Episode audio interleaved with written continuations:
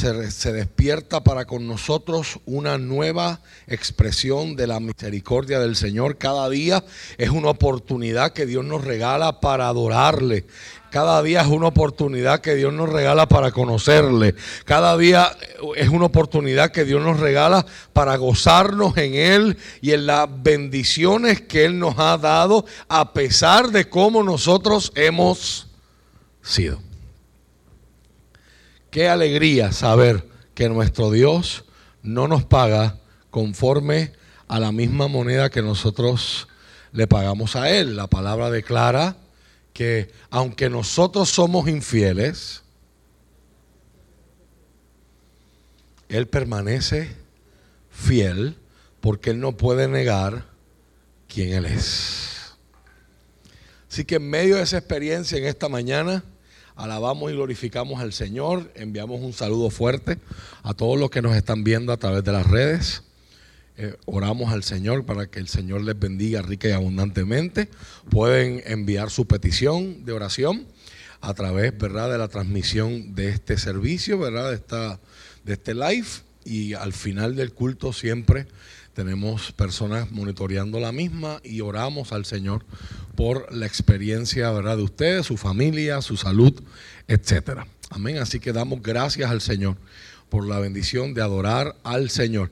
En esta mañana quiero, antes de pasar a la palabra, tomar un tiempo para, para festejar y compartir ¿verdad? la experiencia de alegría de varios hermanos que han estado cumpliendo años en estos días y que, ¿verdad? Eh, eh, desde que yo salí para Israel, ¿verdad? Con el, con el grupo que salimos, no, problemas que hubo con las transmisiones, ¿verdad? No se pudieron eh, mencionar los cumpleaños, los cultos de viernes como acostumbrábamos y queremos aprovechar, ¿verdad? Para, para ponernos al día en eso, ¿verdad? Desde el día 28 de junio, nuestra hermana Grace Leán, o como la conocemos aquí como Shani, eh, una de nuestras juveniles, ¿verdad? De Yaday, estuvo cumpliendo años. El 26 de junio, nuestra hermana Maribel Pérez estuvo cumpliendo años, ¿verdad? Mi esposa Giselle, el 30 de junio eh, lo celebramos por allá.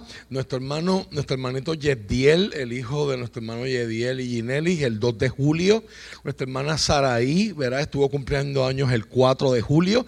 Y ese mismo día también nuestro hermano Junior Casanova estuvo cumpliendo años.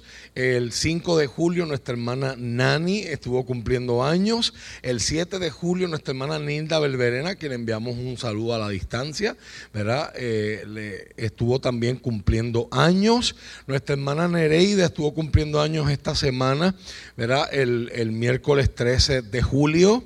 Nuestra hermana Nicole estuvo cumpliendo años el 15 de julio y nuestra hermana Daniela, ¿verdad? La, hija mayor, nuestra hermana Linda, estuvo cumpliendo años ayer, el sábado 16 de julio. Pido un aplauso fuerte para la vida de estos hermanos.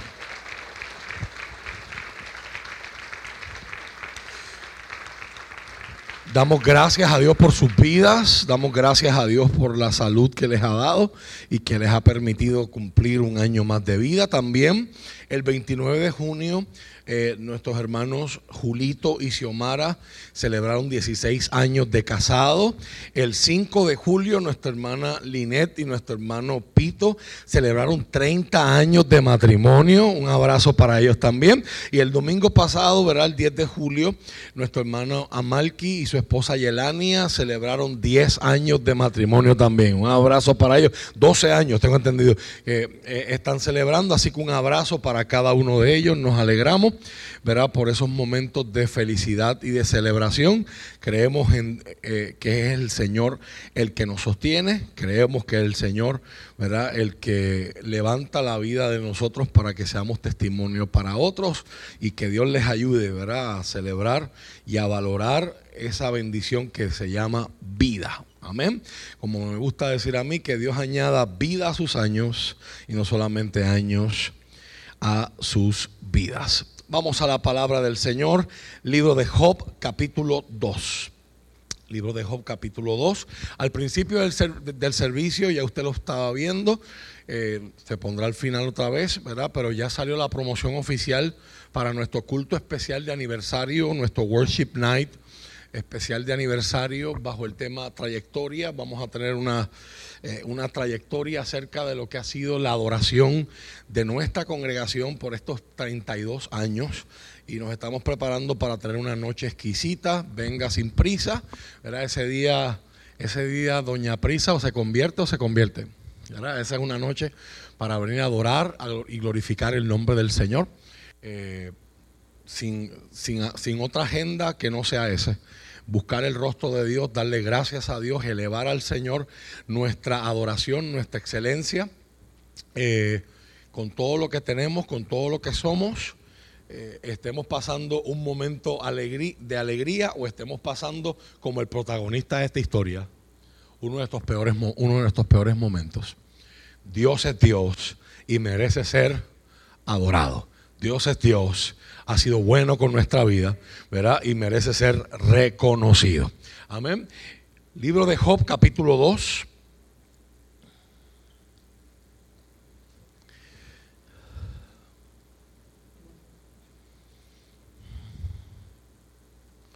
Versos del 1 en adelante. Hoy leemos el round 2.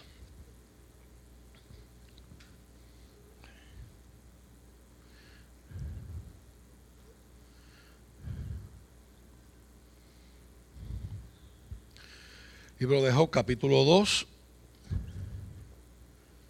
versos del 1 al 10. Si usted lo tiene, me dice amén. Hice la palabra del Señor en el nombre del Padre, del Hijo y del Espíritu Santo. Un día los miembros de la corte celestial, dice la nueva traducción viviente, llegaron nuevamente para presentarse delante del Señor y el acusador, Satanás, vino con ellos. El Señor le preguntó, ¿de dónde vienes? Satanás contestó al Señor, he estado recorriendo la tierra observando todo lo que ocurre. Si en este verso pudiéramos tener un video de la cara del Señor. Si usted estuvo la semana pasada aquí, usted sabe de qué estamos hablando. Hubo un intercambio previo. Y ahora vuelve el Señor a exhibir a Job. Entonces el Señor le preguntó a Satanás, ¿te has fijado en mi siervo Job? Es el mejor hombre en toda la tierra. Es un hombre intachable y de absoluta integridad. Tiene temor de Dios y se mantiene apartado del mal, eso Dios lo había ya declarado, esto no es nuevo. Job es así desde el verso 1 que la Biblia nos los presentó. Y, y Dios se lo había manifestado hacia Satanás. Ahora Dios añade, además, ha conservado su integridad. A pesar de que tú me incitaste a que le hiciera daño sin ningún motivo. Y automáticamente usted y yo que tenemos la obra completa empezamos a gritar ahí, pero es que no fue Dios el que le hizo daño, fue, Satanás. Interesante, ¿no?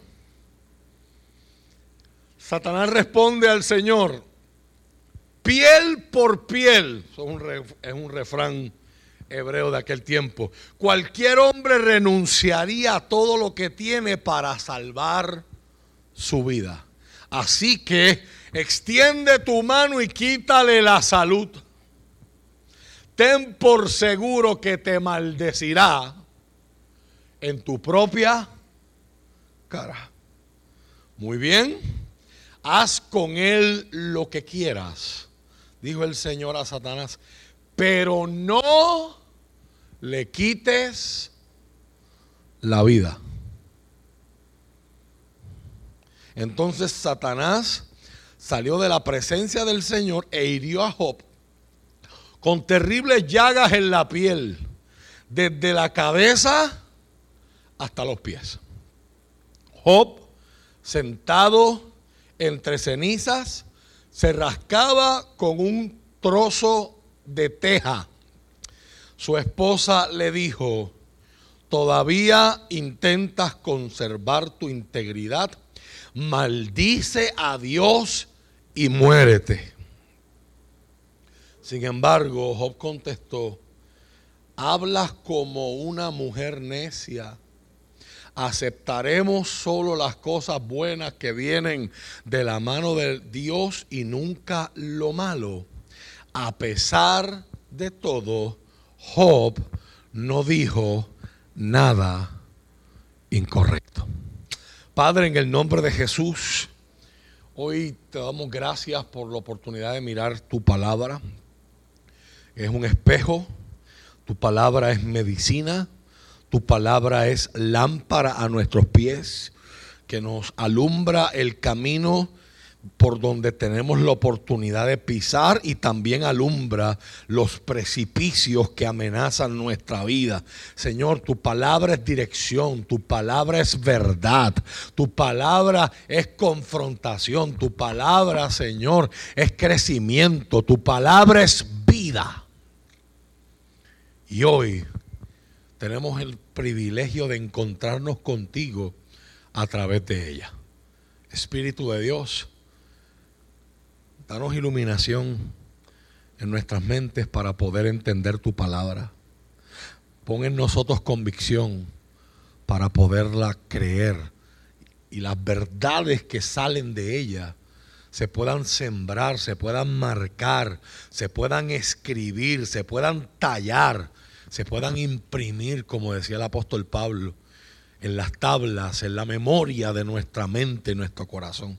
Señor, y danos valentía y convicción, determinación para vivir de acuerdo a esas convicciones y no de acuerdo a impulsos, caprichos y sentimientos que pueden ser pasajeros. Señor, que nuestra vida pueda ser un reflejo de tu palabra, que nuestra vida pueda estar en pensamiento, en obra y en palabra alineada con tu palabra. Y Señor, teniendo plena conciencia de la responsabilidad que pesa delante de, delante de mí, que está sobre mis hombros hoy, te pido Espíritu Santo,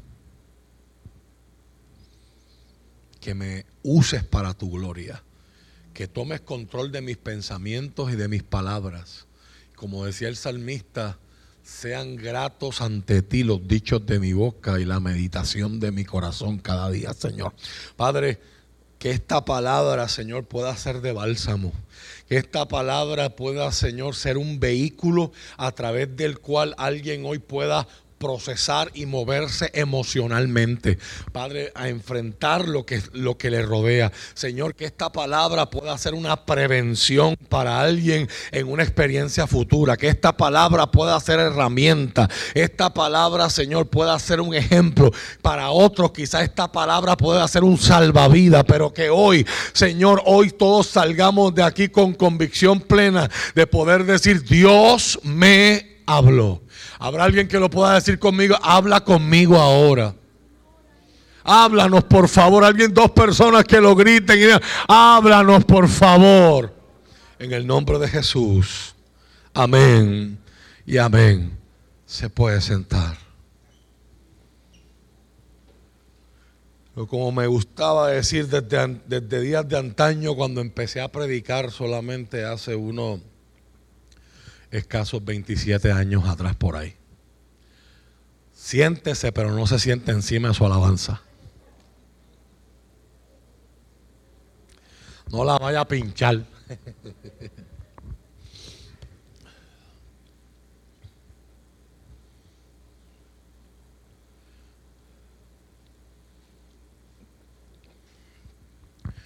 Muchas personas han tomado el error de pensar que el libro de Job se trata de una explicación acerca del sufrimiento. Y eso no es lo que intenta hacer el libro de Job. Y lo hemos plasmado, ¿verdad? En esta serie, cuando la vida no funciona como se supone. La premisa principal de esa aseveración es que aún los proponentes de la escritura, aún la gente que va a levantarse como parte de la cultura hebrea y el pueblo de Israel, tenían en sus mentes un estándar, un principio de cómo se supone que la vida funcionaba y a ese principio le llamamos hoy en teología, ¿verdad? Bíblica le llamamos el principio de retribución. Dios le, le da a cada cual lo que se merece. Y ese es un principio general de la Biblia y también es una promesa. Si usted recuerda Apocalipsis, Jesucristo dice, aquí yo vengo pronto y mi galardón conmigo y vengo con un montón de cheques de púa. Así que dice la palabra.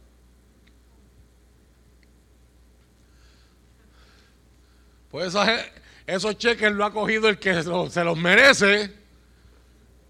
Y hoy están tomando mucho peptodismol y caopetate los que lo cogieron y no se los merecían. Porque hay un departamento de Hacienda que está tocando puertas. Esta semana le, le, enviaron un mensajito a los que ganan dinero por OnlyFans. Usted recibe una 1099, yo también. O sea, ¿qué dice Jesucristo? Jesucristo dice, ve aquí yo vengo pronto y mi premio conmigo y le voy a dar a cada uno según haya sido su obra.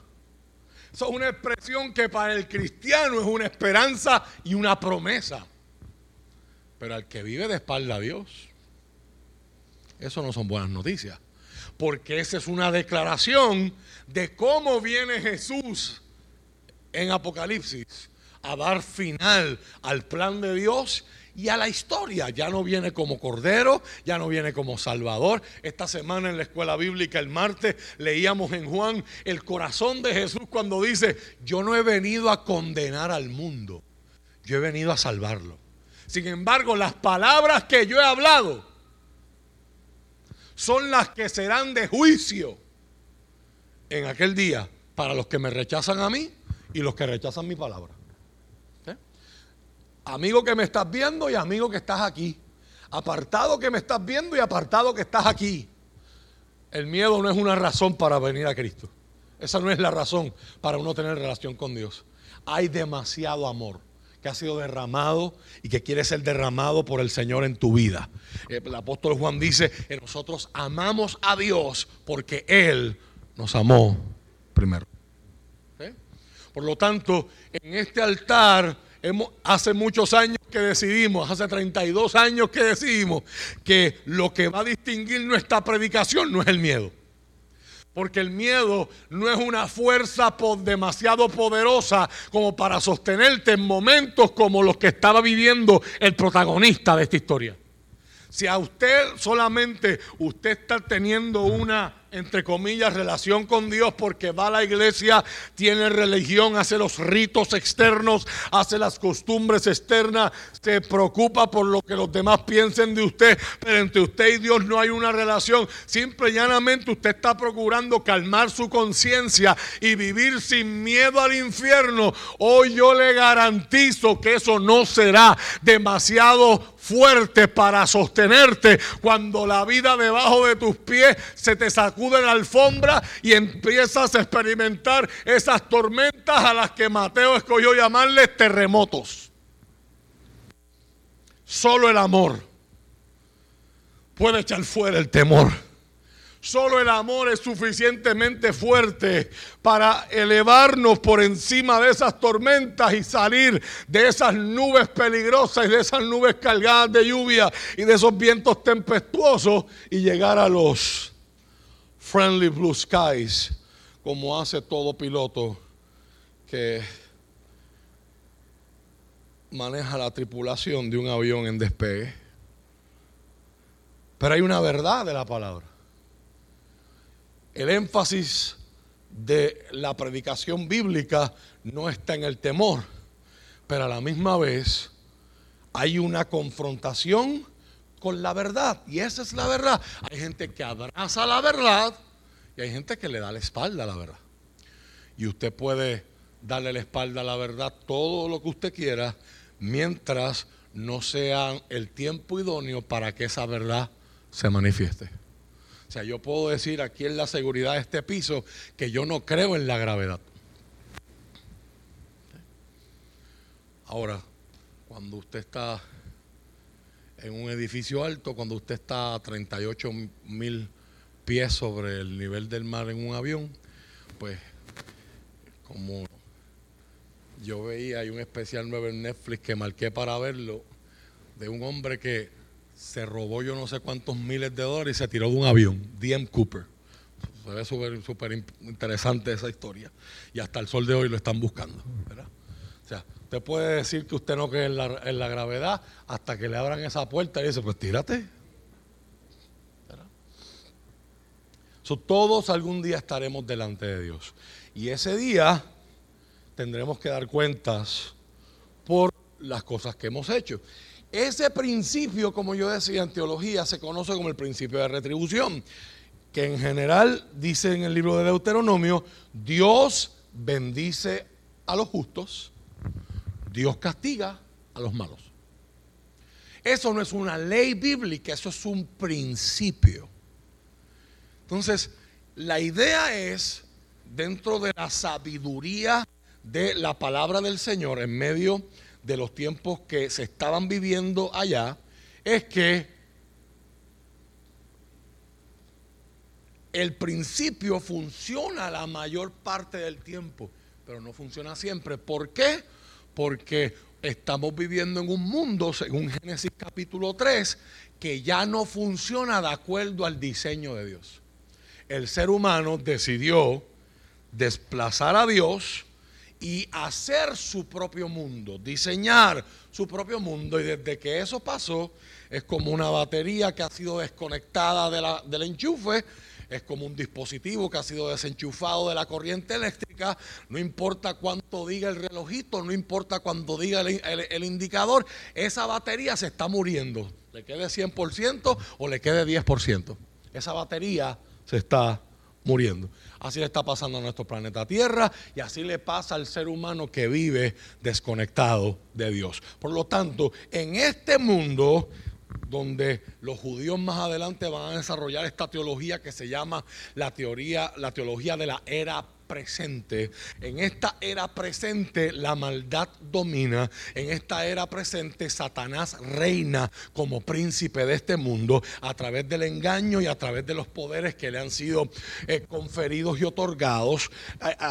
en este mundo el malo hace trampa y se sale con la suya y el justo es trasquilado y muchas veces eh, sale víctima de la injusticia.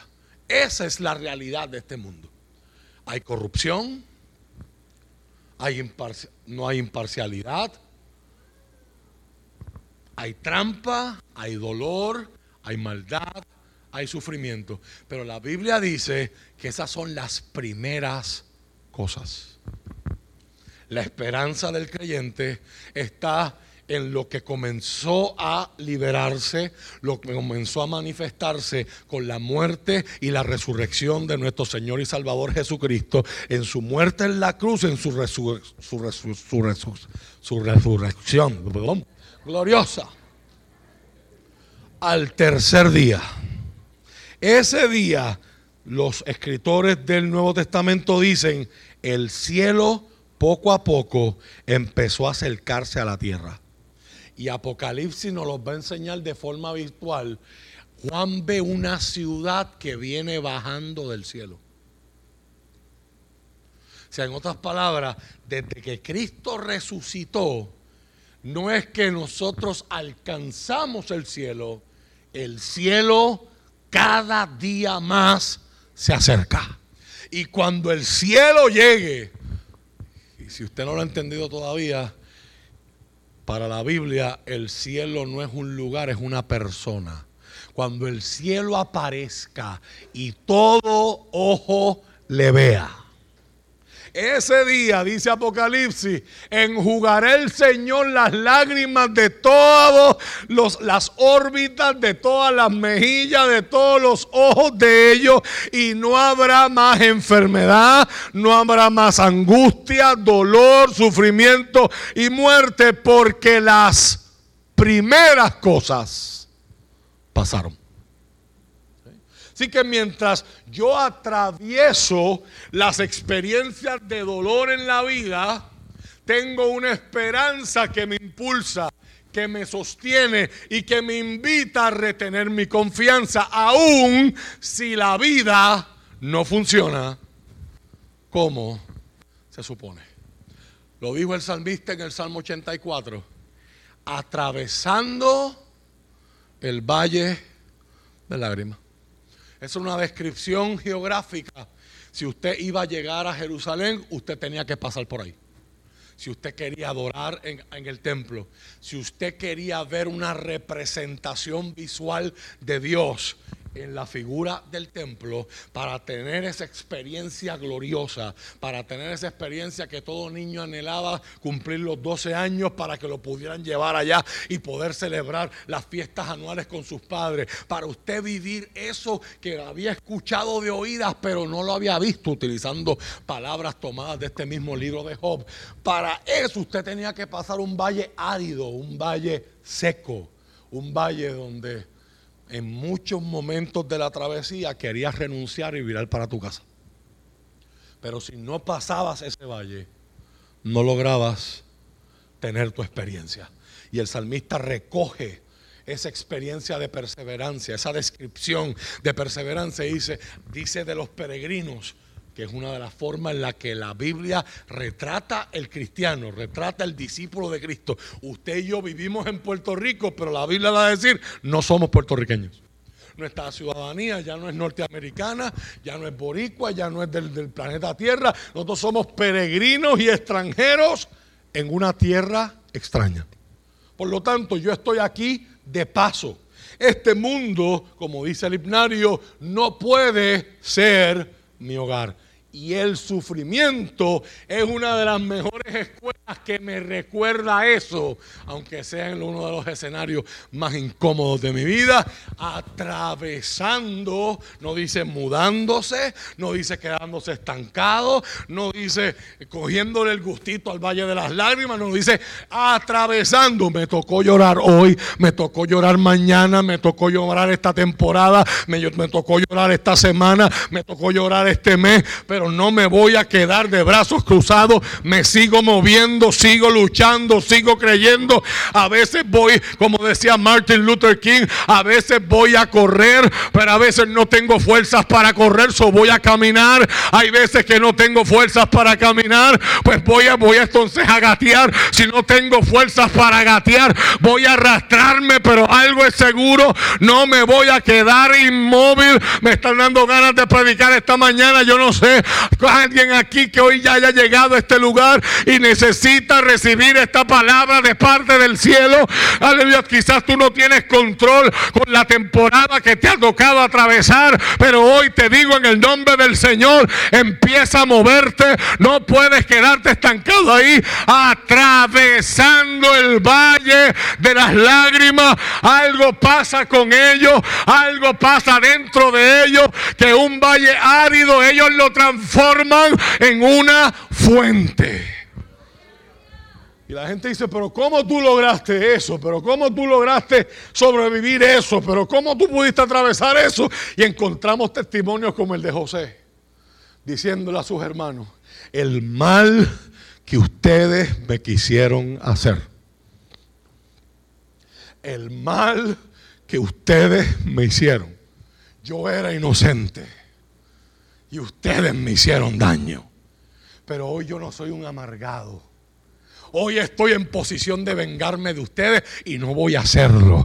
Voy a perdonarlos, voy a bendecirlos. El mal que ustedes me hicieron, Dios lo tomó y lo transformó en bien. Atravesando el valle de lágrimas, lo cambian en fuente. Cuando la lluvia llena los estanques, irán de poder en poder y verán a Dios en Sion. Así que, ¿qué ocurrimos? ¿Qué hacemos? ¿Qué pensamos cuando la vida no funciona como se supone? La, vida la Biblia nos regala dos libros con una perspectiva alterna cuando el principio de la retribución no funciona. La Biblia nos regala el libro de Job que dijo J.I. Packer, que es un libro que nos enseña a cómo sufrir. Y el libro de Eclesiastés, que nos enseña, entre otras cosas, la vanidad de todas las cosas a las que nosotros le damos valor. El Eclesiastés es para otro momento en la historia.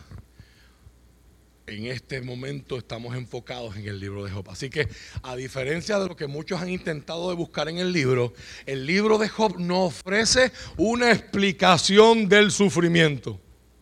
Lo que Job estaba viviendo no tenía explicación, ni para él, ni para sus amigos que van a llegar en este capítulo 2. Si usted lee los últimos versos, yo los obvié por razones de que usted no estuviera mucho tiempo de pie. La Biblia va a decir en, los últimos versículos de ese capítulo 2 que los amigos de Job llegan, nos dice de las regiones que eran, ¿eh? ya que, y me, me lo proyectó ahí, Elifaz venía de la región de Temán, los arqueólogos ubican hoy esa región cerca de Edom, Bildad, el Suita y Sofar el Namatita, la versión, la región de, de, donde venía Bildad es controvertida o incierta hoy en la arqueología. Namatita, ¿verdad? El, Namat, de donde venía Sofar, eh, el consenso académico es que es de Arabia. O sea, estos son hombres que son ilustres también como Job era ilustre en sus, en sus respectivas comunidades. Son gente no que viven cerca de Job. Son gente que la noticia de lo que a Job le pasó les llega a los oídos. Gente que al igual que Job en sus contextos eran reconocidos por lo bendecidos que eran. Y ellos habían llegado a la conclusión errónea para nosotros como lectores desde el capítulo 1 es errónea y el final del libro va a vindicar a Job y va a llevar el punto a home de que ellos estaban completamente errados en su teología. Ellos habían tomado el principio de la retribución. Dios bendice a los justos, pero castiga a los malos. Y ellos lo habían transformado y lo habían aplicado a sus vidas. La señal de que yo soy bendecido y por lo tanto soy justo es riqueza. Y la señal de que yo soy maldito y por lo tanto estoy siendo castigado porque he obrado mal es el sufrimiento. Por lo tanto, en la mente de ellos, ellos van a llegar con la intención de acompañar a Job, consolar a Job pero no sé si usted ha escuchado el refrán que dice que de buenas intenciones está lleno el infierno. Ellos no solamente quieren consolar a Job, ellos quieren confrontar a Job. Porque en la mente de ellos la única explicación para que Job esté como está es que Dios lo está castigando. Y aunque vienen con esa agenda, dice que apenas lo reconocen, que con fuertes lamentos, al igual que Job lo había hecho, rasgaron sus vestidos, echaron polvo al aire, echaron cenizas, una costumbre antigua de humillación, y se cubrieron la cabeza con ceniza. Y dice, y obviamente esta gente no era puertorriqueña, dice el verso 13, que estuvieron siete días sentados al lado de Job. Por eso yo digo que no eran puertorriqueños. No estoy hablando de ustedes, estoy hablando de mí. La queja, la queja número uno de todos mis maestros a lo largo de toda la escuela elemental. ¡Eres bueno, pero! ¿Alguien quiere testificar? ¿Hay alguno de esos aquí que no se callaban nunca?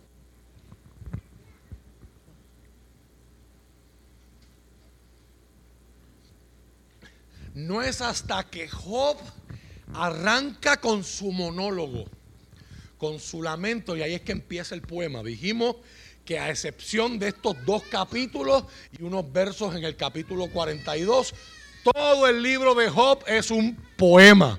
Por lo tanto, hay que tomarlo y hay que interpretarlo como algo literario. es una pieza de literatura en la que se nos van a comunicar verdades. Así que en lugar de darnos una explicación del sufrimiento, Job nos ofrece unos una perspectiva. Dirían hoy, usando palabras sinónimas, una ideología, una forma de ver. Dependiendo excelente, usted va a mirar, usted va a interpretar, usted va a reaccionar. Hace unos días yo grababa un video con nuestro hermano Leoyin para, para un proyecto que él escribió, un libro que escribió. Y para la presentación de su libro grabábamos un video juntos sobre ese tema que él predicó aquí hace muchos años atrás y que más tarde lo desarrolló en su libro, el tema de las túnicas ensangrentadas. ¿Cuántos se recuerdan de aquel, de aquel sermón? ¿Verdad? Una palabra que, que marcó esta iglesia, ¿verdad? Y que yo le, yo le testificaba a él en el video. Han pasado años y todavía yo recibo personas en consejería que me dicen, yo no quiero ver túnica ensangrentada aquí. O sea, túnica ensangrentada, para los que no escucharon ese sermón, está basado en la historia de José. O sea, los hermanos de José, después que hacen lo que hacen, toman la túnica de José, derraman sangre sobre ella y se la enseñan a, al papá. Y Jacob solo vio la sangre en la túnica y él solo se hizo la película. Hay un coyote, hay un zorro, hay un oso, ay, mi hijo está muerto. Esa no era la verdad. Pero esa fue la verdad que pintó la túnica sangrentada. ¿Cuántos de nosotros hemos llegado a conclusiones erróneas por tener perspectivas incorrectas? y le hemos puesto en la, en la frente a alguien la palabra, es que ella es problemática. O la, o la que se ha hecho trending topic en los pasados seis meses, un año. Ahora, ahora toda la gente habla por ahí, gracias a nuestros queridos artistas de reggaetón, que fulana es tóxica. Y, y usted ve novios diciéndolos a sus novias, y usted ve esposos diciéndole a sus esposas. yo ni voy a hablar de esas implicaciones, porque a nivel psicológico tú decirle a alguien que tú eres tóxico, pero si tú decides mirar a alguien como problemático, esa persona te puede estar dando una buena idea. Pero como en tu mente ya tú lo miras como, ya, viene este, ya viene esta. Y las buenas ideas pueden estar en todas partes, te pueden bendecir, pero tú no la vas a tomar ni la vas a aprovechar. ¿Por qué? Porque tan pronto tú ves el mensaje de es fulana. Ah, ya viene esta. ¿Eh? ¿A cuántos adolescentes le pasa eso? O sea, los papás, la mamá lo cantaletea tanto, que cuando viene una perla de sabiduría, eh. ¿alguien quiere testificar? Nadie, nadie hacía eso con los papás cuando eran adolescentes. Y a medida que uno va cumpliendo años, uno dice, wow, que muchos sabían. Mis papás, ¿verdad? En la adolescencia no saben nada y a medida que uno se va haciendo más viejo, dice, wow, que muchos sabían, que muchos sabían, que muchos sabían. Porque la forma en la que tú miras va a influir en cómo tú recibes la información, cómo tú la procesas y, y cómo tú reaccionas a ella. Así que el libro de Job, en vez de darnos una explicación del dolor, nos va a dar una forma de mirarlo. Nos va a dar una perspectiva ante el sufrimiento. Y una de las cosas que va a hacer el libro de Job es dejarnos saber que las formas de Dios operar se van a investigar y se van a poner a juicio primer lugar, por el mismo diablo. Capítulo 1, verso 6 y verso 7 lo vimos la semana pasada y lo vimos semanas anteriores. ¿Has visto a mi siervo Job? Vienes de rondar toda la tierra, pues lo tienes que haber visto. Yo leía un escrito del teólogo John Piper esta semana y él decía, y me pareció muy curioso, él decía que ese es el equivalente de que tú seas un joyero y pasas por tu joyería por la noche y ves que hay un pillo. Y tú, le, te le acercas y tú dices, ¿no te has dado cuenta que hay un diamante bien grande en la parte de atrás? O sea, es como que, o es como que provocar al pillo y decirle, te estás llevando, te estás llevando los de un quilate y yo tengo allá en la parte de atrás uno de los diamantes de la corona de la, de la reina de Inglaterra que tiene como 508 años. Ella y don Francisco son de otra era, ¿verdad? Pero eso, es otra historia, es otra predicación. Hay que darle varios abrazos si se nos dejan para que eso se nos pegue. Es como un taunt es como una provocación. ¿Has visto a mi siervo Job? El Dios que exhibe, el Dios que está orgulloso de sus siervos, el Dios que ha tenido una relación en secreto, pero ahora Dios decide exhibir y sacar a la luz. En un plano totalmente desconocido para Job, y en un plano totalmente desconocido para los protagonistas del libro, hay una conversación en el trono celestial, hay una conversación en el concilio, en la reunión celestial, y Satanás dice, así cualquiera. ¿Acaso le sirve, le teme Job a Dios en balde? Job no te teme porque tú te lo merezcas. Job no te teme porque tú eres bueno. Job te teme porque le conviene. Job es un interesado. Job está por los panes y los peces, no está por ti. Job está por las bendiciones, no por ti. Yo trato de acercármele y tú lo tienes cercado. La versión 2 habla hoy, dice, no me dejas que yo me le acerque. La nueva traducción viviente dice, tienes un muro de protección. Si hay un verso en el que usted tiene que ampararse, si usted lucha con la ansiedad, si usted vienen a su mente pensamientos de temor, de cosas que le puedan pasar en su casa, de cosas que te puedan pasar en tu trabajo. Si tú eres de los que cuando ves las noticias escuchas que hubo un secuestro, escuchas que hubo un kayaking y estás tres días medio temblando, eso no tiene nada de malo, cada quien procesa de forma distinta. Quizá usted necesita mirar y anclar su vida en ese verso. Yo no ando solo, el que habita al abrigo del Altísimo morará bajo la sombra del Omnipotente. Ese salmo es una garantía de que nada malo me va a pasar en mi vida. La Biblia no es un amuleto. Yo la he encontrado abierta. yo he llegado a casas donde he visto ese Salmo 91 abierto en la sala.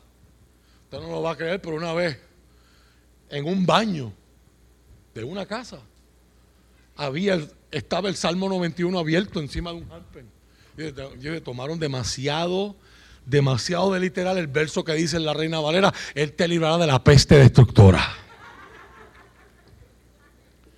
Demasiado literal. Digo, yo no sé si es por esa razón que estaba abierto ahí, pero...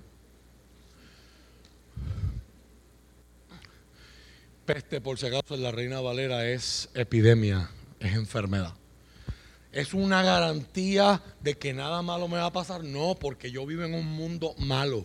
Yo vivo en un mundo de pecado. Yo vivo en un mundo imperfecto. Yo vivo, yo vivo en un mundo donde el sufrimiento, la calamidad, la tragedia son una posibilidad. Y en el caso del sufrimiento es una certeza. O sea, si usted sale de hoy, de aquí diciendo, bueno, el pastor me enseñó que quizás algún día yo sufra, usted no entendió esta palabra. La palabra del Señor no solamente asume el sufrimiento como parte de la vida, sino asume el sufrimiento como una experiencia transformadora. Y enseñamos a lo largo de esta serie que eso es una de las mayores diferencias que hay entre la Biblia y la perspectiva de nuestra sociedad. Porque nuestra sociedad, donde los valores más importantes es la búsqueda de placer y la libertad, El sufrimiento no tiene razón de ser, es solamente una interrupción una distracción, una pausa, que no tiene ningún significado para mi vida. Yo tengo que evitarlo o tengo que manejarlo para que sea lo menos posible. Y lo pongo en la mano de los expertos, según el caso. Y eso nos lleva a estar todos confundidos. ¿Por qué? Porque cada experto tiene una escuela, tiene una educación, tiene un librito, y aquel experto dice que, que el café da cáncer, y el otro experto dice que el café te quita el cáncer.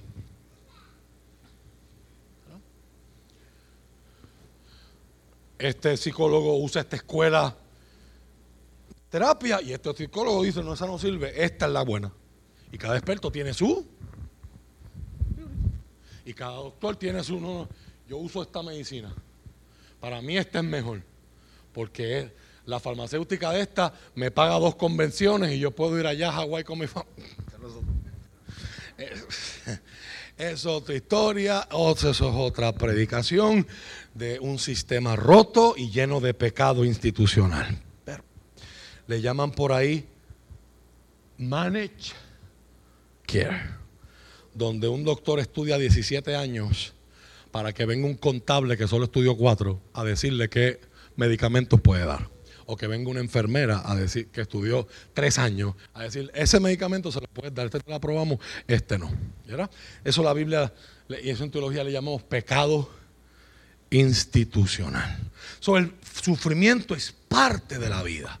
Y aún en el sufrimiento hay un Dios que tiene agenda, hay un Dios que pretende ser conocido, hay un Dios que nos presenta a este hombre que no sabe lo que se habló de él y de momento en un solo día pierde sus diez hijos y pierde toda su fuente de ingreso. Pierde todos sus negocios, pierde todas sus posesiones y pierde sus diez hijos. Y él, vimos la semana pasada, nos da un, un ejemplo glorioso de lo que es no quedarse estancado emocionalmente cuando mi exterior se ha venido abajo, mi interior no puede estar enajenado. ¿Qué es lo que muchas veces nosotros buscamos hacer con nuestras experiencias de dolor? Las disfrazamos, las maquillamos, las ignoramos, las enajenamos y decía Paul Ricoeur, el francés, el fenomenólogo francés y filósofo, él decía, eso hace que emocionalmente nos quedemos encajados. Porque yo tengo que enfrentar ese dolor. Aunque ese dolor me recuerde, como decía el pastor Tim Keller, que yo no tengo ningún control sobre nada en mi vida y que nunca lo tuve. Y esto me sacude. Yo no quiero sentirme así. Yo tengo que enfrentar ese dolor y tengo que moverme interior con lo que me está pasando exterior. Me parece a mí que eso es una de las áreas donde en el cristianismo reciente más nos hemos abierto a eso tan necesario llamado autenticidad. Porque en el pasado la gente confundía el tener fe con maquillar sus realidades. Y se pensaba que si alguien te preguntaba, nosotros puertorriqueños somos bien peculiares, nuestro saludo es ¿cómo está? el hebreo te saluda y el hebreo te dice Shalom Alejem, Shalom Alejem Javir.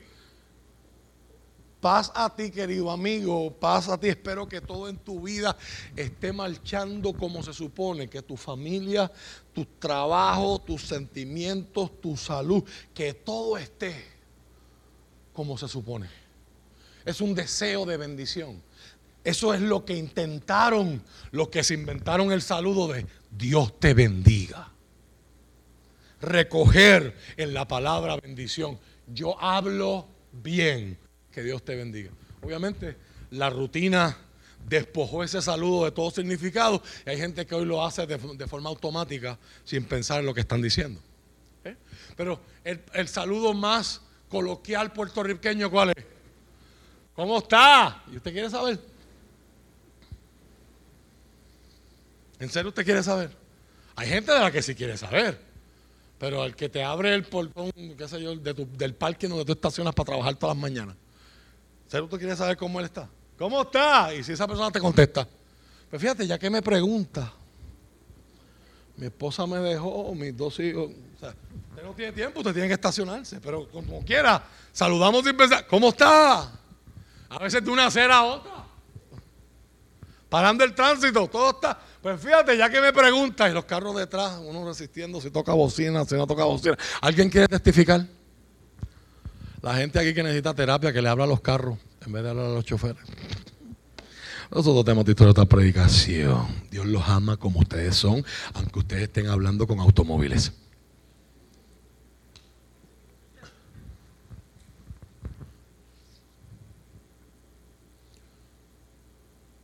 ¿Cómo está? ¿Qué nos enseñaron a decir? Ni lo pensamos. A Luis Algarín. ¿Cómo tú estás? Victoria. Y es una bendición cuando yo me siento así. Y es una bendición cuando eso viene de acá adentro y yo estoy pasando X, estoy pasando Y, los zapatitos me aprietan, las medias me dan calor, pero yo sé quién yo soy en Cristo, yo estoy en victoria. Pero hay otras veces que yo no me siento en victoria. Hay veces que si alguien te pregunta, ¿cómo está? Cansado. ¿Cómo está? Orando para que Rafa se calle. ¿Cómo estás? Desesperado.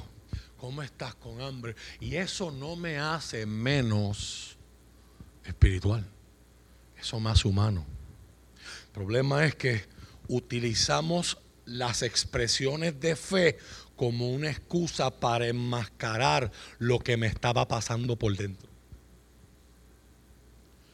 ¿Y qué dice Paul Ricord? Te quedas estancado. Porque si yo estoy teniendo problemas matrimoniales, yo no estoy en victoria. Yo estoy enfrentando algo que requiere aprendizaje, cambio, modificación. Y si yo me quedo en victoria, ay, mi esposa está peleando conmigo porque ella está loca. Yo estoy en victoria, ella es tóxica.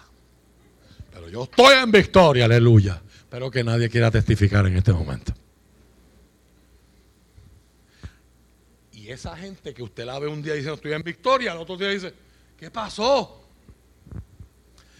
El diablo se metió en mi matrimonio. El diablo no se metió en tu matrimonio, tú te descuidaste. Se cometen errores de parte y parte. Es una experiencia de dolor y es un fracaso. Y algo se muere. Y el que ha pasado por la, traumática experiencia de un divorcio tiene que procesar eso y tiene que moverse emocionalmente. No se puede resolver y decir, se me murió un hijo, pero estoy en victoria. Me botaron del trabajo, pero estoy, en victoria. Me dieron un diagnóstico que yo jamás pensé recibir en mi vida, pero yo le di al doctor que no lo recibo. Que lo cancelo. Ya yo decreté que estoy sana. Te puede hacer todo eso. Y a la hora de la verdad, se van a ir los amelos, gloria a Dios. Usted no manda. Tú puedes hablar con tu boca lo que te dé la gana y usted no manda. Pastores que a mí no me enseñaron eso, te lo enseñaron mal en una iglesia de teología de la prosperidad que no prepara a la gente para sufrir, sino que les enseña un Disneyland donde tú controlas tu realidad, tu realidad con lo que hablas con tus labios. Y cuando el mundo se nos viene encima, y cuando arranca la guerra, y cuando caen las bombas, ¿cómo es posible que ahora mismo yo reciba reportes de que en Ucrania hay un avivamiento? Los cristianos están pidiendo Biblias porque no tienen suficiente, porque en medio de las bombas de los rusos, en medio de la calamidad, hay gente viniendo a los pies de Cristo, porque el cristianismo nos da una experiencia y una perspectiva correcta para darme cuenta que aunque yo estoy viviendo en un valle de sombra y de muerte, hay alguien que se mete conmigo en medio del fuego y hace que que los Nabucodonosores de la vida, los Vladimir Putin de la vida, tengan que decir qué pasó aquí. Yo eché tres y estoy viendo a cuatro y el cuarto entre las llamas parece el Hijo de los dioses. Mi alma alaba la gloria del nombre del Señor. Job lo pierde todo. Y dice, ¿sabes qué? Olvídate de mi estatus. Así me siento. Si nadie escuchó mis noticias, si nadie escuchó a mis mensajeros decirles en la taberna o en el periódico del pueblo que yo lo perdí todo, no tengo problema que me vean con mi ropa rasgada. Mi ropa rasgada y mi ceniza les va a demostrar que I am under duress. I am under deep distress. Yo estoy pasando el peor momento de mi vida. Número dos, enseñamos la semana pasada. Y créame que ayer luché con el Señor en la noche. Porque Dios me seguía dando palabras sobre esto. Y el Señor, que, que supone que hay que moverse para adelante en el libro. Y el Señor me hacía saber que hay gente que necesitaba escuchar esto hoy. Así que si usted piensa que es que yo me estoy extendiendo en el repaso, no, no. Aquí Dios tiene una cita con alguien. Y por ahí Dios tiene una cita con alguien. Hay gente que necesita afeitarse su cabeza. Job se despoja de su gloria. Y hay veces que el peor enemigo que tú tienes es la propia imagen de ti mismo que tú te has pintado y te has creído y tú sabes deep down que no es cierta.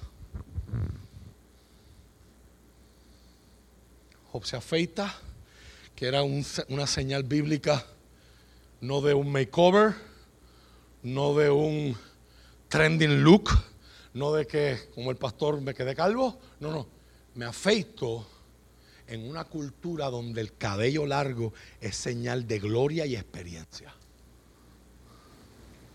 En una sociedad pre-revolución industrial, donde mientras más canas tiene una persona, más respetada es la sociedad.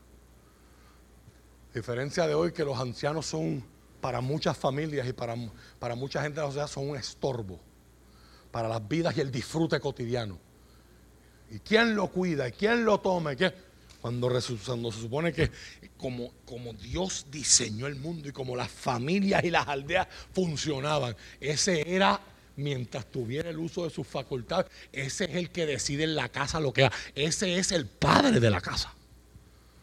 Así hubiesen cuatro abuelos en la casa. Si el bisabuelo está vivo, ese es el papá de la casa. Ese es el que decide, ese es el que manda. Job dice, ¿sabes qué? Fíjate lo que pensaban de mí. Esta es mi realidad.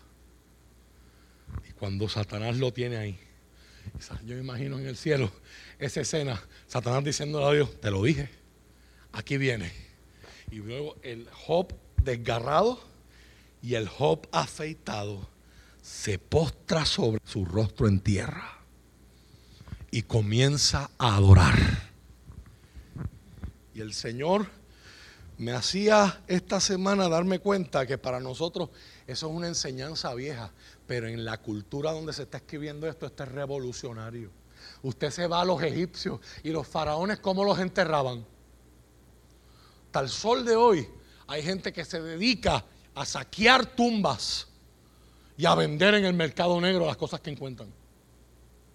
Porque la, creencia era, mientras más juguetes yo me lleve, mientras más monedas de oro me pongan en mi sarcófago, entierren a mis esposas conmigo, entierren armas, mientras más cosas yo pueda tener en mi tumba, mejor me va a ir en el mundo de los muertos.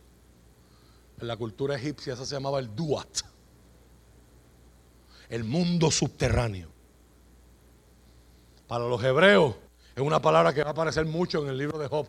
Sheol, el lugar de los muertos. Que tiene una cosmovisión y tiene una forma de ver la vida después de la muerte que es distinta de la del Nuevo Testamento, pero la va a influenciar. En el, para los hebreos, en el Seol estaba lo que se llamaba el seno de Abraham, pero también estaba un abismo. Y la palabra contundente sobre eso es cuando, Jesús cuenta la parábola del rico y del mendigo llamado Lázaro. Jesús arroja luz sobre esas realidades y ese seno de Abraham es lo que Cristo va a llamar paraíso. Cuando Cristo le dice al ladrón en la cruz, hoy caminarás conmigo, no le dijo estarás en el cielo, eh, caminarás conmigo hoy mismo en el paraíso. Palabra sumamente interesante a nivel escatológico de qué pasa esos tres días que Jesús está muerto. Pablo los va a resumir en unos solos versos que nos dejan con ganas. Y nos dice, descendiendo a las profundidades, subiendo a las alturas, le dio dones a los hombres. este libro de sabiduría se está escribiendo en el background, contra, con la referencia del background de dos grandes culturas, la cultura babilonia y la cultura egipcia. Y en las dos, tú eres grande por cuántos juguetes te lleves a la tumba. Yo les decía la semana pasada y hoy lo vuelvo a repetir, que nosotros hemos pasado 2500 años y todavía seguimos pensando y viviendo como la cultura griega. Y la cultura griega idolatraba tres cosas que son contrarias las tres a la Biblia. Competencia, conquista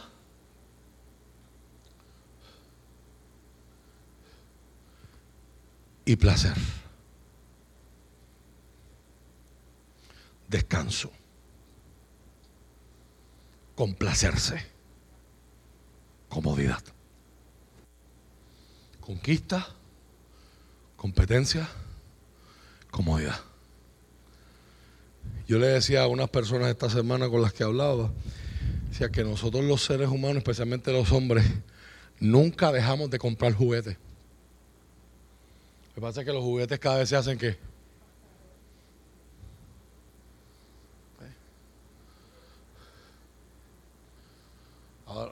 antes era un bate, una bola, ahora es una computadora, o es una cámara, o es un carro, pero sigue siendo un juguete. Yo veía un video esta semana de un, de un tipo vendiendo un control de, de gaming, de juegos de video, para conectárselo a un Tesla. Porque Tesla, mientras tú vas cargando el carro, ahora en, en, la pantallota que tiene el carro en el medio, tú puedes bajar juegos de video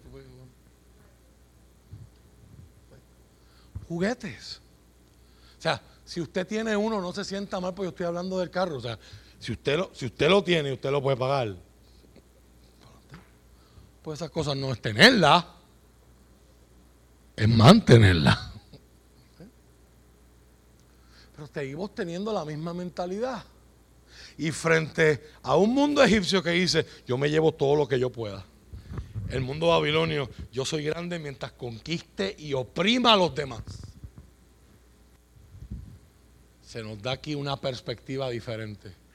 El Job rasgado vestido y el Job afeitado, mientras adora a Dios, dice, desnudo salí del vientre de mi madre y desnudo estaré cuando me vaya. Dígame usted si eso no es una palabra de sabiduría. Y preparándonos de camino para noches y experiencias de adoración. Hay momentos de adoración en medio del sufrimiento donde Dios despierta en ti verdades que te servirán para toda la vida y que le pueden servir a los demás. Volvemos, esa no es la razón por la, que, por la que Job está sufriendo. La razón por la que está sufriendo es porque Satanás dice, Dios, tú estás mal en bendecir a los justos. Cuando tú bendices a los justos, el justo es justo porque le conviene, no porque es bueno. Y ahora Job está sufriendo sin saber por qué, pero en medio de su sufrimiento, en su adoración comienza a declarar cosas que son palabras de sabiduría. Y por eso este libro está en la sección de la Biblia de la literatura sapiencial, la literatura de sabiduría.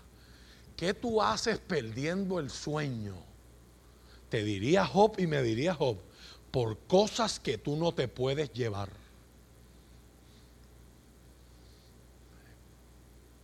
¿Qué haces tú permitiendo que el pago de un carro, que el pago de una cosa, o el anhelo que tienes de esa cosa, que te has convencido a ti mismo, es que yo lo necesito.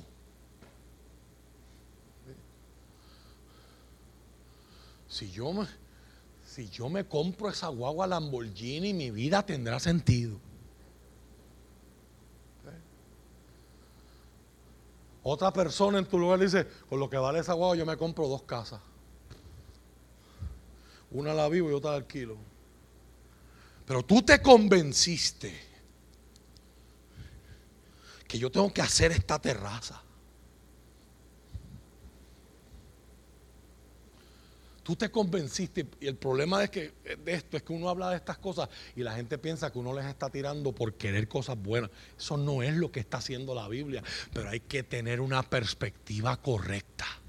Jesús habló de un hombre que tenía un montón de graneros, era un, era un agricultor próspero. Y él dice, un día se levanta y dice, ay, yo voy a tumbar estos graneros y los voy a hacer más grandes para que poder almacenar más cosas. Y Jesús dice, necio, esta noche vienen por tu alma. Jesús está dando una perspectiva Está mirando con la eternidad algo que es terrenal. O sea, ese hombre no sabía que esa noche se moría. Y en vez de pasar tiempo con su esposo y con sus hijos, ¿en qué está pensando? How do I have more stuff? Mientras estábamos allá en Israel, uno de los pensamientos que el profesor Whitby nos transmitía era este caso famoso de varios millonarios. Yo cuando lo leí por primera vez lo leí de, del magnate Rockefeller, el doctor citó a otro que ahora mismo la memoria no me lo trae, pero le preguntaron cuánto es suficiente a un hombre que en los 60, en los 40 tenía para vivir ocho vidas. ¿Cuánto es suficiente? Y esa persona contesta, just a little more solo un poco más. Y aquí hay un engaño. Y mi propuesta para ustedes hoy es que Satanás está intentando hacer algo con Job y en Job. Pero el objetivo de Satanás no es Job, es deshonrar a quién? A Dios. Job tiene un gozo y un disfrute en Dios. Que el placer no se lo ha podido robar. Mi alma adora el nombre del Señor. Escuche esto, por favor. Hay gente hoy que necesita recibir esto en su espíritu. Hay dos formas en las que Satanás asalta, intenta asaltar la gloria de Dios en nuestra vida. Número uno, placer. Número dos, dolor. Y lo que yo quiero que usted entienda es que el más peligroso para nuestra cultura no es el dolor, es el placer.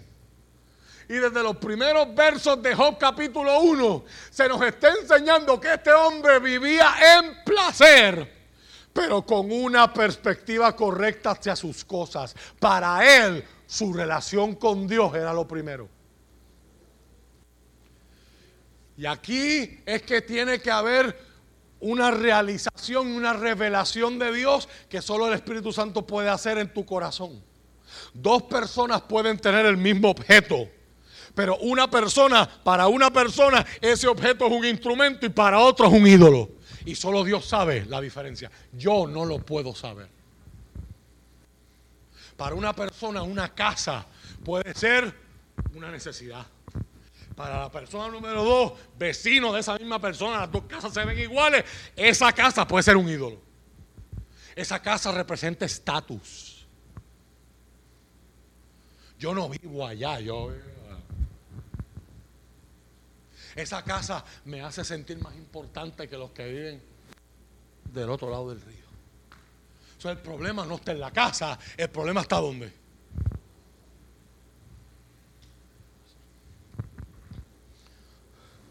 Vuelvo y repito, hay dos formas en las que Satanás intenta asaltar la gloria de Dios en nuestra vida. Dice, ¿cómo que la gloria de Dios en nuestra vida? Satanás intenta destruir nuestro gozo en Dios. Y cuando Satanás logra eso, termina achicando a Dios. No lo hace en un nivel absoluto lo hace en mi vida y puede entonces utilizar mi vida para traer vergüenza al nombre del Señor. El mismo Dios que dijo, ¿has visto a Job? Satanás dice, precisamente, ese es el que quiero usar para restregártelo en la cara, ya que yo no puedo hacerlo yo como yo quisiera. Voy a utilizar tu pupilo tu obra maestra que te tiene tan orgulloso para que te escupa en la cara y así pisotear tu gloria. La gloria de Dios en Job está el gozo que Job tenía en Dios. Puedes utilizar otras palabras para gozo, podemos utilizar la palabra confianza en Dios satisfacción en Dios, deleite en Dios, descanso en Dios. Todas son estas todas son expresiones bíblicas para cuando Dios es glorificado en mi vida, en mi vida. John Piper dice que Dios es más glorificado en mi vida cuando más satisfecho yo estoy en él. No significa satisfecho con mis circunstancias, no significa que estoy conforme en el sentido de que no voy a intentar nada nuevo, no voy a tener sueños, metas, ambiciones y luchas para ser mejor. No se trata de eso, se trata de lo que la Biblia llama contentamiento y Pablo se lo describe en agradecimiento a una iglesia pobre que estaba en una ciudad llamada Filipo, y cuando se enteraron de que Pablo estaba preso en su casa y como estaba preso en su casa, no podía ir al taller a hacer las cosas que él cosía para, para los techos de las casas de aquel tiempo y ganarse la vida. Se dieron cuenta, este hombre está pasando hambre y aunque ellos estaban en pobreza, Dios puso, Dios puso tanto el deseo como la capacidad y empezaron a reunir en su pobreza una ofrenda y se le envían. Cuando Pablo ve este gesto de amor y de provisión del Señor usando gente pobre, no gente como los corintios que tenían un montón de dinero, gente pobre. Pablo se motiva a escribir una carta de agradecimiento que termina siendo una de sus joyas. La carta a los filipenses. Y en esa carta él le dice, yo he aprendido a contentarme. Yo he aprendido, la nueva traducción viviente traduce esa carta, eso está en Filipenses capítulo 4, oíme verso 10, 9 hasta el 13. Yo he aprendido, yo he, yo he aprendido a estar satisfecho, dice la nueva traducción viviente. Yo he aprendido a contentarme. Cualquiera que sea mi situación. He aprendido, sé Sé lo que es estar saciado, pero también conozco lo que es acostarme a dormir con hambre. Sé cómo vivir en abundancia y sé cómo vivir en escasez. Y ahí es que suelta esa bomba de Filipenses 4:13, que nuestra generación la sacó del verso sin saber el trasfondo y hoy la gente lo ve como un verso de motivación y no tiene nada que ver con eso. Es una conclusión. El Pablo está diciendo, todo lo puedo en Cristo que me fortalece. y usted lo ve en los tenis, y usted lo ve en el atleta, y usted lo ve en el gimnasio, y usted lo ve en Facebook, y usted dice, ay, qué bonito, yo puedo lograr lo que a mí me dé la gana. Pero eso no es lo que le está diciendo. Pablo está diciendo, esto que me ha tocado vivir, si hoy me tocó alegría, yo necesito la dirección y la sabiduría de Dios para en el placer no olvidarme del Señor. Iglesia amada, por favor, yo, yo, necesito que usted entienda esto, porque lo que más daño le ha hecho a nuestra sociedad no es el dolor. Usted y yo estamos del lado del mundo donde estamos comiéndonos, we are eating ourselves to death. Tenemos tanto que nos ha hecho daño. En el 1975, un profeta del Señor, un pastor llamado David Wilkerson, él tiene una visión y él escribió un libro bajo ese mismo nombre, La visión.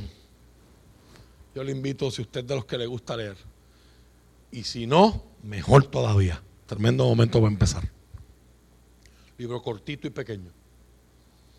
Y en esa visión, él ve esta escena de Job en el cielo, pero la ve con un twist. Ve a Satanás diciendo, te reto Dios a que a los cristianos de Norteamérica los bendigas y los prosperes para que vean, para que veas cómo se olvidan de ti y te niegan. Satanás intentará robarte el gozo el contentamiento, la confianza, el descanso que tú tienes en el Señor. En otras palabras, donde descansa la gloria de Dios en tu vida. Tú no fuiste creado para hacer Be all that you can be. Esos son principios humanistas que nos ha, nos ha intentado nublar el juicio, nublar el entendimiento. Tú fuiste creado, dice la Biblia y hablábamos este jueves en la clase de discipulado. Fuiste creado por Dios, fuiste creado para Dios, fuiste creado en Dios. Y la realidad es que la gloria de Dios descansa en que tú estés satisfecho en Él. Estoy viviendo momentos de escasez, estoy viviendo momentos de abundancia pero en medio de todo soy capaz de ejercer el dominio propio que trae el Espíritu Santo de Dios a mi vida, porque no nos ha dado Dios un espíritu de cobardía, le dijo el apóstol en 1 Timoteo capítulo 1, verso 19, si la memoria no me falla, sino nos ha dado un espíritu de poder, de amor y de dominio propio. La circunstancia que yo estoy viviendo no tiene por qué controlarme. Yo puedo en medio de lo que estoy atravesando, si es placer, puedo guardar mi mente para que el placer no se convierta en la mentira y yo me crea de que yo estoy vivo para disfrutar esto. Porque el día que no tengo esto, ¿qué pasa?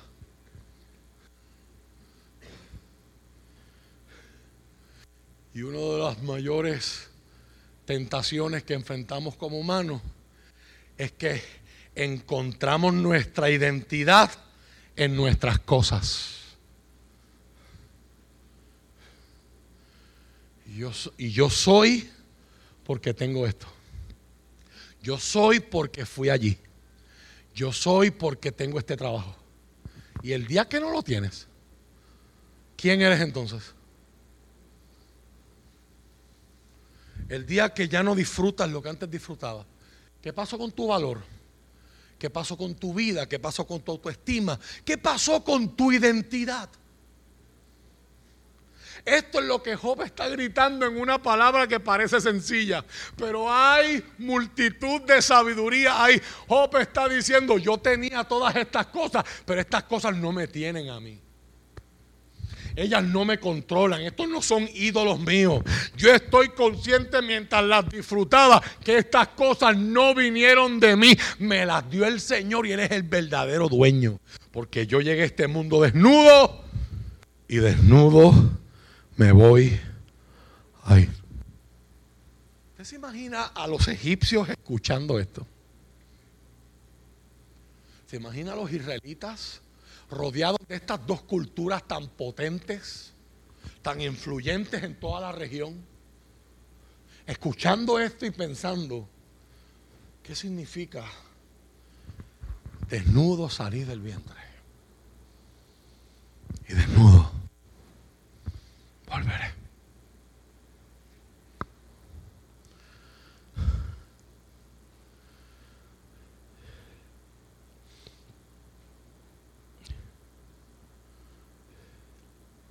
Satanás usa el placer para hacernos sentir que Dios es innecesario. Yo tengo tres mil camellos. Yo tengo 500 burros. Yo tengo 500 bueyes. Yo tengo tres mil ovejas. Yo tengo tierra. Yo tengo cuidado. Yo tengo criados. ¿Para qué yo necesito a Dios? No importa lo que pase. Mis avenidas de ingreso. Esto es una enseñanza para otro día, pero del libro de Job se pueden sacar varios estudios de cómo tú invertir. Los que saben de inversiones dicen, tú nunca pongas tus huevos en una sola canasta. Tú tienes que diversificar. Job es un ejemplo de eso. O sea, yo estoy en el, en el comercio del transporte, que era la industria número uno de aquel tiempo. Pero si eso falla, estoy en la agricultura, estoy en la industria textil, tengo restaurantes, vendo carne. O sea, estoy diversificado, estoy preparado, tengo una buena familia Job estaba bajo una constante tentación, como usted y como yo. Me voy a entretener en el placer y me voy a olvidar de quién me dio lo que me dio. Cuando tu bendición se convierte en una distracción,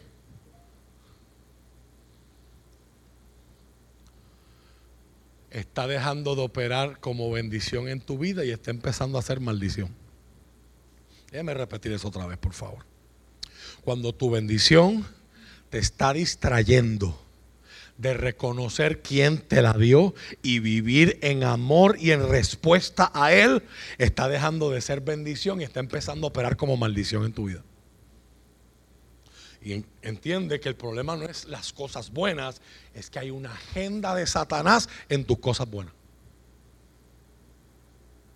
Olvídate de Dios y entretente en el placer.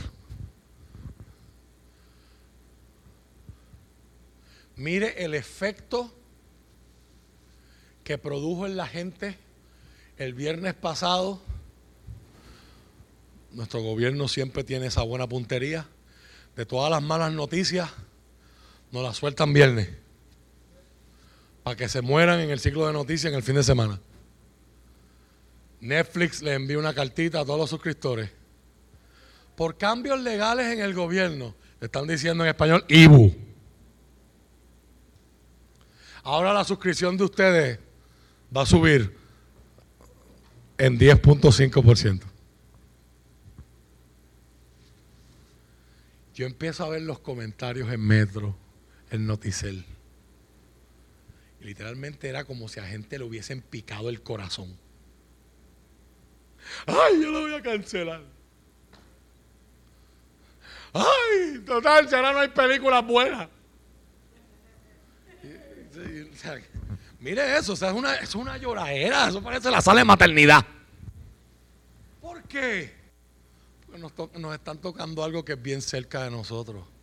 Porque nos han vendido la mentira que la razón por la que usted y yo estamos vivos es para que estemos entretenidos. Porque si yo estoy pendiente solamente a Stranger Things, no tengo tiempo para pensar en qué es mi vida, qué voy a hacer con ella, qué voy a dejar detrás de mí. Por lo tanto, si yo si yo cuando me chupé los nueve capítulos de Stranger Things, ya me están diciendo, tranquilo, qué bueno que ya lo viste, porque ahora salen los 18 capítulos de esta obra. Y las tres películas de esto. Y se te va la vida en entretenerte. Y alguien entretenido no produce. Alguien entretenido no piensa. Alguien entretenido puede ser engañado.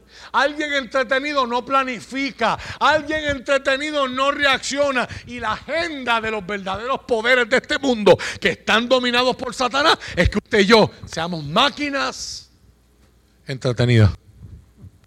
Mindless droids. Satanás tiene una agenda en el placer. Pero cuando viene el dolor, Satanás tiene otra agenda. Y la agenda del dolor es que sintamos que Dios no tiene poder o que Dios está en contra de nosotros. Y allí está Job,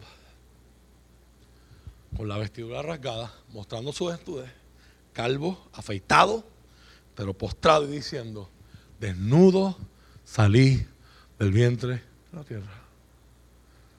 De mi madre, desnudo estaré cuando yo me vaya. Todo lo que yo tenía, lo tenía porque Dios me lo dio. El Señor me dio lo que yo tenía y el Señor me lo ha quitado. No me gusta, no me siento bien, no entiendo cómo pasó. No entiendo el por qué. Pero alabado sea el nombre del Señor. Ay, si la Biblia hubiese venido con YouTube y pudiéramos ver la cara del diablo en ese momento. Y pudiéramos ver la, la cara de Dios siendo glorificado en el dolor más profundo. Y cuando tiene que Satanás otra vez volver, como decía el chavo del 8, vuelve el perro arrepentido con el rabo entre las patas. ¿De dónde vienes? Yo imagino a Satanás con las muelas de atrás, de dar vueltas por la tierra. Y vuelve el Señor. O sea, que viste a mi siervo. Que sigue siendo así, así, así, así. Y a pesar de que tú me incitaste. Forma bíblica de decir, lo que pasó, pasó porque Dios lo permitió. Dios es el soberano. Satanás no puede actuar. Leía una expresión esta semana que decía, Pedro dice que Satanás anda como un león, pero es un león con collar. He's a lion with a leash. Ese león no puede comerse al que se dé la gana. Hay un Dios que controla. Tú no puedes pasar de esta línea. Te voy a poner, te dejo que entres a actuar. Tu rango de acción se expande para las cosas que Él tiene, pero a Él no lo puedes tocar. Y Satanás hace una segunda apelación. Piel por piel. Tú me dejaste que le quitara las cosas, pero no me has dejado que lo toque a Él. Pongo su vida en tus manos, pero no te atrevas a matarlo. He's a lion with a leash.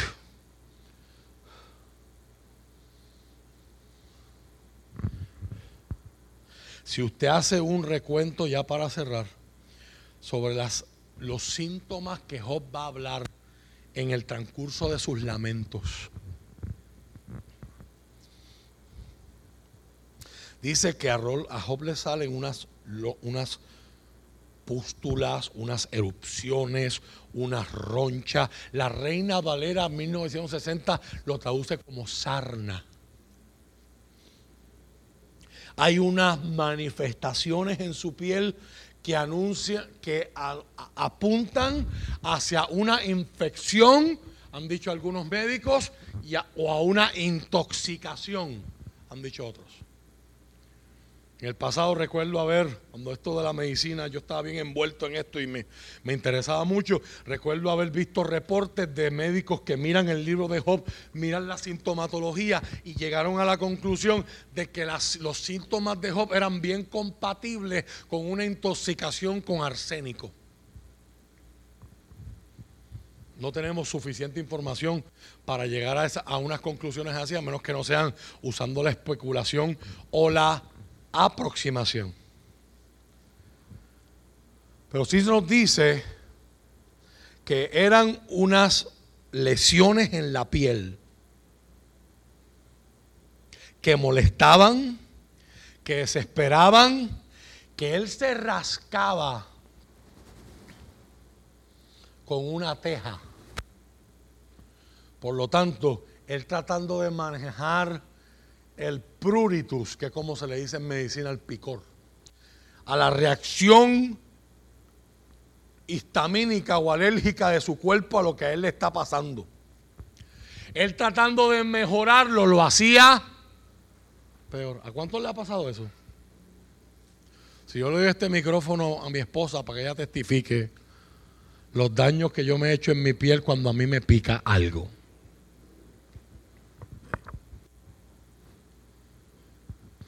Si usted sigue mirando el texto, él se está poniendo polvo, tierra. Se sabe en las culturas anteriores, en las culturas antiguas, que si alguien lo picaba una abeja, era un remedio tú ponerte fango. Y eso, y eso manejaba el dolor. Pero lo que le estaba pasando a Job no se manejaba con fango. So que Job se está infectando las mismas heridas que él se está abriendo rascándose.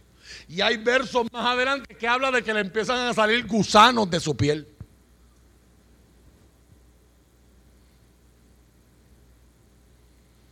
Por ejemplo, eso está en el capítulo 7, verso 5. Hay fango, hay gusanos, hay apertura, hay purulación. O sea, es, un, es una imagen bien difícil de soportar para los que no tienen estómagos fuertes.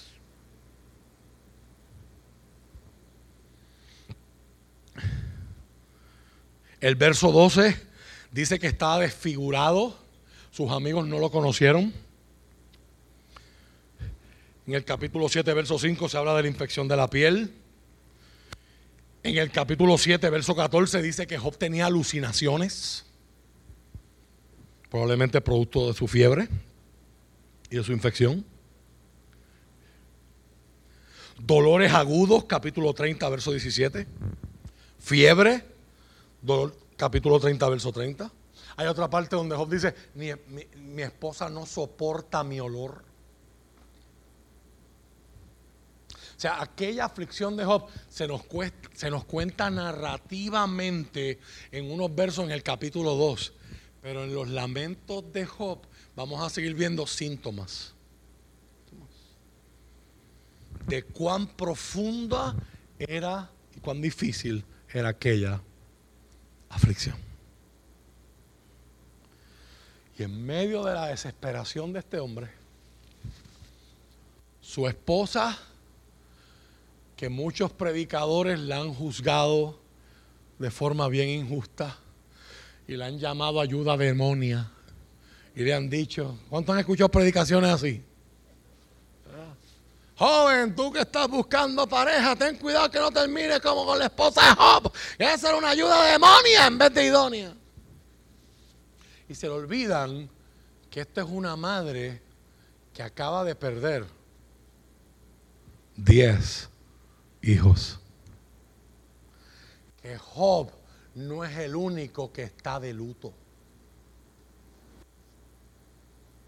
Y que en su luto y en su dolor, en aquella sociedad patriarcal, nos van a mostrar el viaje de Job. Esto es una pequeña ventana al viaje de aquella mujer que fue tan profundo como el de su esposo. Y la única ventana que nos dan es que ella le dice, todavía tú insistes en conservar tu integridad. Maldice a Dios. La reina ahora dice, maldice a tu Dios. O sea, como si no fuera el Dios de ella. Y muérete. Mira qué palabras de aliento.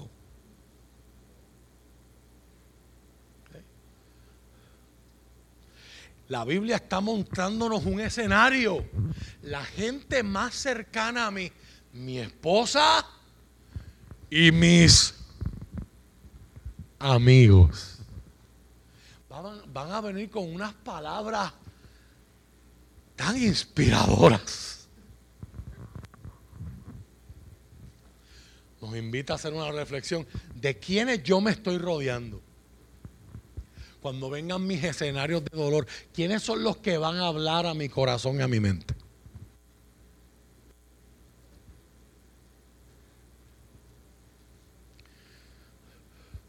Me gusta la interpretación que John Piper le dio a ese verso 10. Para cerrar. Porque es como si Job estuviera diciéndole a su esposa, tú no eres así. Tú estás hablando, dice la reina Valera, como una mujer fatua. Dice la reina Valera. Como una mujer necia. Pero la idea de Job es, yo conozco a mi esposa. Tú no eres así. Aceptaremos solo las cosas buenas que vienen de la mano de Dios y nunca lo malo. Por favor, permita que esa pregunta hoy percole en su mente.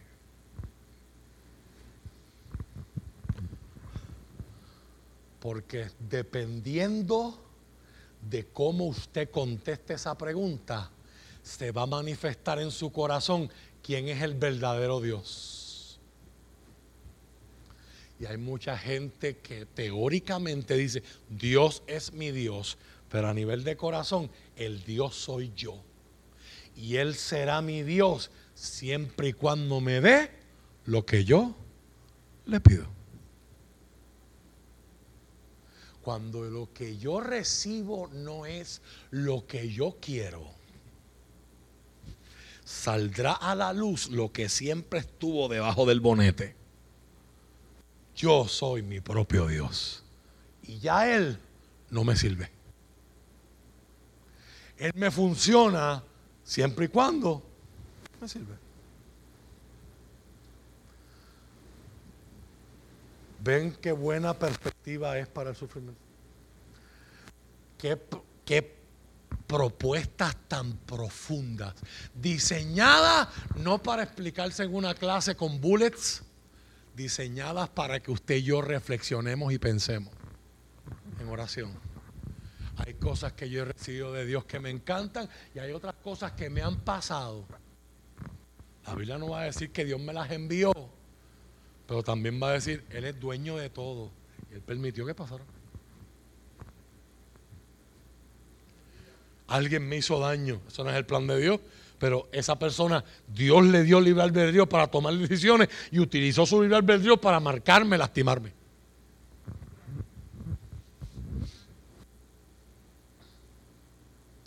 Aceptaré de Dios solo lo bueno. a pesar de todo, Job no dijo nada incorrecto. Eso hay que tomarlo con pinza, porque ahora él va a empezar a lamentarse y los lamentos va a decir un montón de embuste. En su dolor, pero es poético. A nivel narrativo, a nivel de prosa, Job no dijo nada incorrecto. ¿Y Satanás dónde está? Después de ese verso 10, Satanás no aparece en todo el libro. Satanás no se atrevió más a llegar a la corte celestial y levantar argumentos en contra de Dios por Job. Job, aún en su momento más oscuro, venció a Satanás. No permitió que la agenda de Satanás se realizara y tuviera éxito en su vida, de en el placer distraerme y olvidarme de Dios, y en el dolor enojarme contra Él, porque ya no me sirve como yo quiero que Él me sirva. Dios tiene diseños en el placer. Y Satanás tiene diseños en el placer. Dios tiene diseños en el dolor y Satanás tiene intenciones y diseños en el dolor. Y ambos son opuestos. ¿A quién usted terminará honrando su diseño. En tu experiencia de placer y en tu experiencia de dolor. ¿Al diseño del diablo o al diseño de Dios? Esa es la propuesta con la que el libro de Job nos plantea y nos confronta esta mañana. Y, y yo quiero cerrar citando las expresiones del teólogo C.J. Mahoney. Y Mahoney dice que cuando alguien le pregunta, ¿cómo estás? Él contesta, mejor de lo que merezco.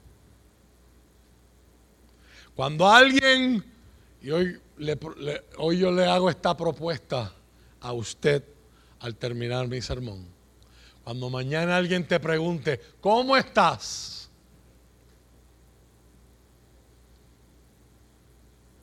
Me parece a mí una apropiada respuesta. Mejor de lo que yo merezco. Si somos honestos, ¿cuántas bendiciones de las que usted está disfrutando ahora usted se merece? A la luz de tu pecado a la luz de la presentación que la Biblia hace de ti, por cuanto todos pecaron, están descalificados para estar en la gloria del Señor. La paga del pecado es muerte, capítulo 6, verso 23 de Romano a la luz de lo que yo he engendrado, lo que mis acciones han provocado, mis envidias, mis ofensas, mis silencios ante la injusticia, mi distracción, mi indiferencia ante el sufrimiento humano, mi egoísmo, mi materialismo. ¿Cómo estás? Mejor de lo que merezco. Estemos de pie.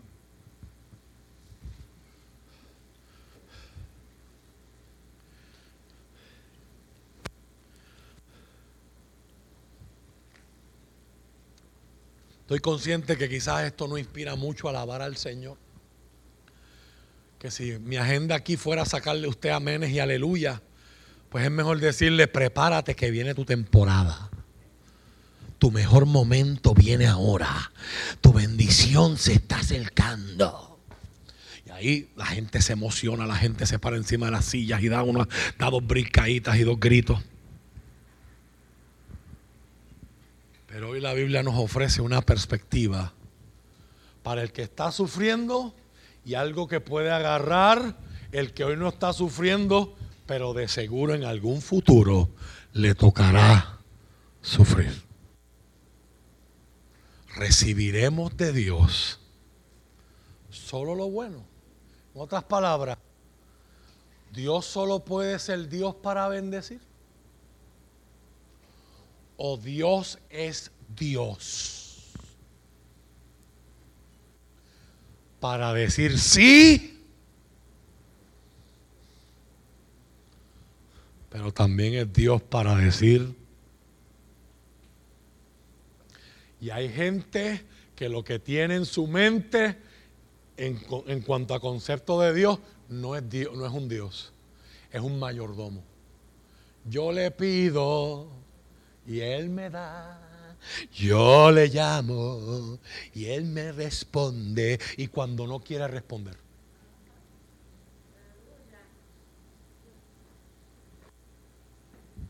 Y cuando yo pido y lo que yo estoy pidiendo no llega.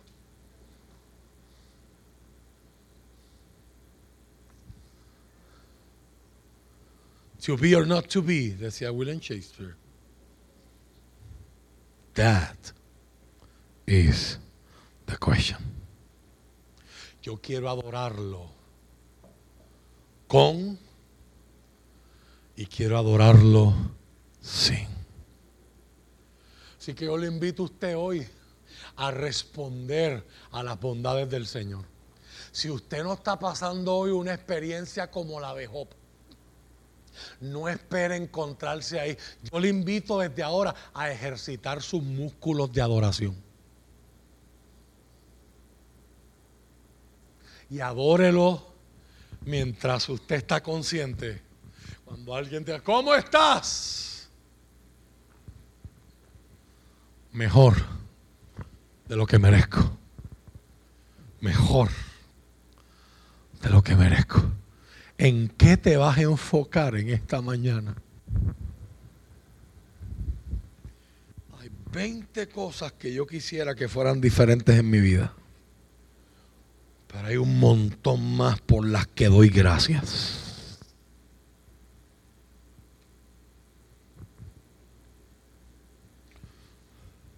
Yo no sé qué yo voy a comer hoy, pero sí sé que voy a comer. Eso porcentualmente me convierte en alguien más bendecido que más de la mitad de la población del mundo, que subsiste con menos de un dólar por día. Déjeme repetir eso otra vez, por favor.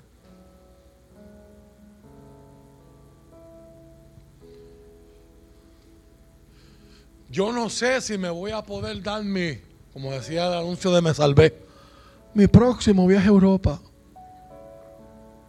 Pero sé que cuando yo vaya esta tarde, esta noche a mi baño,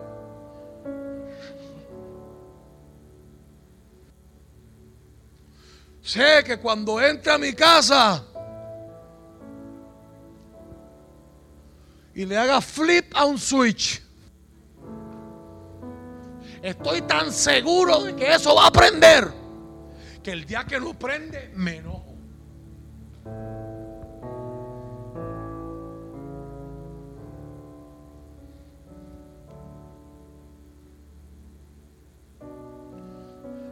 Mientras hay niños ahora, niños ahora mismo en comunidades en África que andan buscando un charco. No importa si se ve oscuro, no importa si está contaminado que haya agua para poder llevar a sus casas y que haya algo para cocinar o haya algo para beber. So, iglesia, ¿cómo tú estás? ¿Verdad que requiere una desintoxicación de nuestra esencia como occidentales? la piña está agria. ¿Comiste? Sí. ¿Tuviste que escoger qué te ibas a poner esta mañana? Bueno, en, eso yo soy más que bendecido. Mi esposa lo escoge por mí. Una cosa menos en que pensar. Pero hay un closet donde puedo escoger. Eso me hace más rico que la mitad de la gente con la que Jesús compartió su tiempo. En unos segundos usted va a escoger qué se va a comer. Mientras hay gente, aún aquí en Puerto Rico, que no saben si van a comer hoy. Así que me voy a hacer, atrever a hacer otra pregunta de las muchas incómodas que he hecho en la mañana de hoy para acabar de fastidiarte el día. No es la agenda, por si acaso. Pero yo sé que estas preguntas provocan un backtrip en la gente.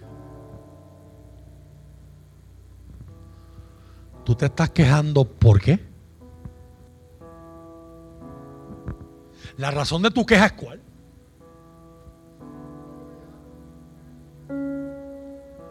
Tú estás enojado con Dios por...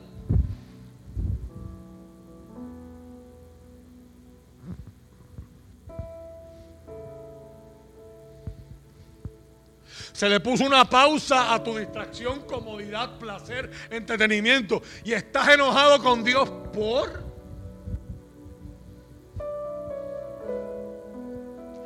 Pablo decía, tienen que hacer morir ese viejo hombre dentro de ustedes. Hagan morir lo terrenal dentro de ustedes. Y una de las formas de hacerlo morir es entendiendo estas verdades. Mañana cuando suene la alarma, en vez de maldecir, quizás te puedes levantar diciendo, hay tanta gente que no tiene trabajo. Y yo voy a hacer algo que me gusta.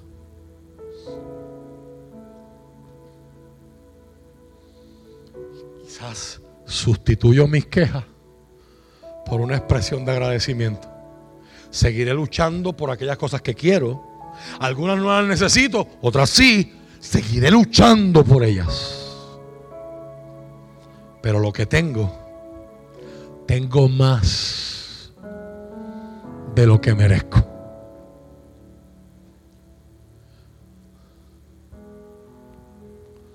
Así que, ¿qué le parece si usted y yo cerramos hoy glorificando a Dios en nuestra vida? Y te recuerdo, la gloria de Dios está en tu gozarte en Él y en lo que Él te ha dado. La gloria de Dios está en deleitarte. Para tú haber, para tú deleitarte tienes que haber probado algo que te guste. Deleite tiene que ver con gusto. La gloria de Dios está en yo, descansar en Él y en su carácter y en sus promesas. Mi Dios es bueno, mi Dios es misericordioso, mi Dios es fiel. Aunque pasen los días y yo no haya visto lo que yo estoy esperando, yo confío en que si Él me lo prometió, Él hará. Él no es hombre para mentir, ni hijo de hombre para estarse arrepintiendo. Yo descanso en su promesa, yo descanso en su palabra. Hoy voy a gozarme, hoy escojo adorar a Dios, hoy escojo aunque esté sufriendo o aunque esté en medio de mi placer, en medio de mi placer o en medio de mi dolor, he venido a adorar, he venido a adorar. Hoy escojo descansar, hoy escojo depender, hoy escojo confiar.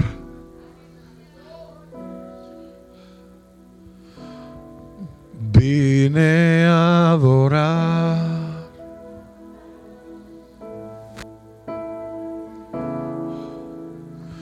be